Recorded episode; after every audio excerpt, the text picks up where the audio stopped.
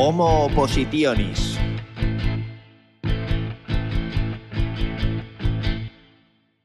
Muy buenas equipo, bienvenidos de nuevo a Homo Oppositionis. Yo soy Carlos, el guía, el preparador, en fin, el turras que con este podcast quiere ayudarte a sacar esa plaza de profesor que todos queremos y que además tú te mereces. Hoy nos vamos a meter con la programación, ese gran olvidado, ese gran desconocido. ¿Y por qué lo tenemos ahí siempre olvidado? Pues porque al final siempre estamos con la primera fase en la que todos nos presentamos. Hay que tener en cuenta que hasta ahora siempre han sido eliminatorias. Eh, ahora está habiendo dudas de si eh, van a cambiarlo y van a entrar. Pero generalmente siempre estamos pensando en la primera fase, esa fase más teórica de temas, de trabajos prácticos y dejamos la programación un poco ahí en un rincón. ¿Qué pasa? Que de repente nos dicen que hemos aprobado y ¡ay! Que no tengo nada preparado. Y entonces nos ponemos a hacer una, programación en tres días corriendo, copiamos lo que haga falta, le pedimos al vecino, al otro, al barrendero que pasa. Oiga, ¿tiene usted una programación?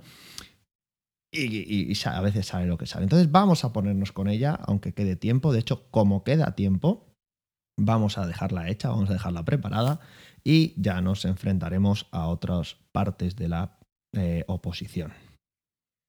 Lo primero que nos vamos a encontrar es que nos, una programación tiene una legislación farragosa, tiene tablas infinitas, tiene que si objetivos, que si competencias, que si currículos, que si decretos.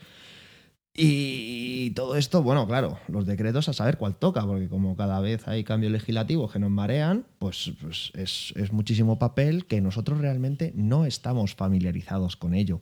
Nosotros no hemos estudiado, o nuestra vocación, si es que mm, estáis aquí vocacionalmente, no es estar entre papeles y hacer informes y hacer programaciones. Nuestra vocación es educar y dar clase. Entonces, justamente por eso, es de ahí de donde vamos a tirar. ¿Cuál va a ser nuestra solución? Programar de abajo a arriba, que ese es el título del, del episodio de hoy.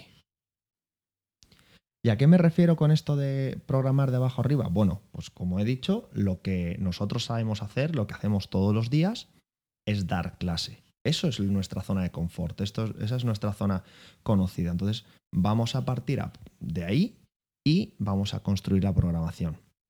¿Qué pasos vamos a seguir o qué pasos os recomiendo que sigáis? Bueno, pues lo primero es contar las semanas que tiene un curso, ¿vale? Qué tontería, ¿no? Pero eh, es basiquísimo.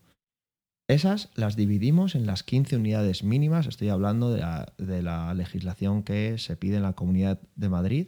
Si en otras se pide otro mínimo de unidades didácticas, pues lo dividís en esas unidades. Y una vez hemos hecho esto, nos vamos a dar cuenta, pues por ejemplo en la Comunidad de Madrid suele haber unas 30, 33 semanas de curso lectivo, a 15 unidades, pues dos, tres semanas máximo, dependiendo de nuestra asignatura, pues esas sesiones. Luego repartimos los contenidos de cada unidad en un cuadro o en una tablita, como si fuera el índice de un libro de texto que vamos a seguir. Imaginaos que nos vamos a generar nuestro libro de texto, ¿vale? Pero nos lo vamos a inventar con coherencia, pero nos lo vamos a inventar. Y las clases que darías en cada una de esas unidades para dar ese temario, ¿vale? Como veis hasta aquí te he hablado de todo lo que de lo que conoces.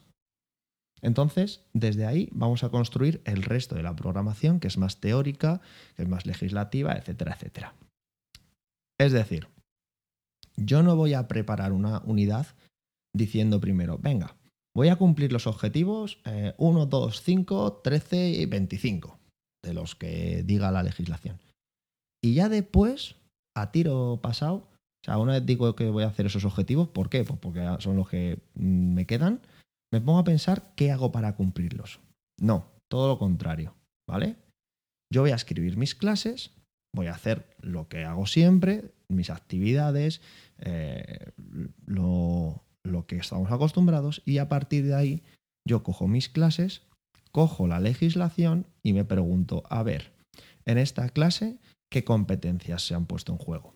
En esta clase, ¿qué objetivos se están cumpliendo? En esta clase, ¿qué partes del currículum estoy cubriendo? Entonces, a partir de ahí, genero la parte de contenidos, objetivos, eh, formas de evaluar, etcétera, etcétera, que de un primer momento pueden ser bastante eh, liosas. Y hasta aquí no ha sido, creo que no es muy complicado. Entonces, ¿cuáles son los deberes? Esta vez los deberes van a empezar a ser ya un poquito más mm, elaborados. hay, hay que trabajar más, chicos. Pues os voy a pedir que en un cuaderno, a ser posible eh, independiente, hay que escribir todas las clases que haríamos en las 15 unidades. ¿Vale? Es decir, primero vamos a hacer el índice de las 15 unidades, que vamos a dar en cada una, y vamos a hacer una descripción muy breve, mm, una línea, dos frases, de qué haríamos en cada clase. Un ejemplo. Si quiero hacer, pues por ejemplo, yo voy a dar semántica, me toca semántica en el tema 8, pues pongo sesión 1, eh, sinónimos y antónimos. Ya está, ya veré qué hago, si explicaciones y ejercicio. Sesión 2, hiperónimos. Sesión 3, campos semánticos. Sesión 4, eh, ejercicios en cooperativo. Sesión 5, eh, yo qué sé, un concurso. Y 6, evaluación. Ya está. ¿Vale? O sea, una descripción que después ya cuando nos pongamos a escribir tranquilamente cada una de las unidades, que por cierto, si queréis algún modelo, me lo pedís y os doy las programaciones. Eh, yo tengo de, de, lengua y literatura de segundo, tercero y cuarto de la ESO, totalmente a vuestra disposición. Pues eso, ya después escribimos la unidad didáctica propiamente dicha, pero primero vamos a hacer este esbozo en nuestro cuaderno, ¿de acuerdo? Y hasta aquí el episodio de hoy. Muchas gracias por acompañarme, muchas gracias por confiar en mí y ánimo con el estudio, porque sabes que hay una plaza esperando para ti. Hasta luego.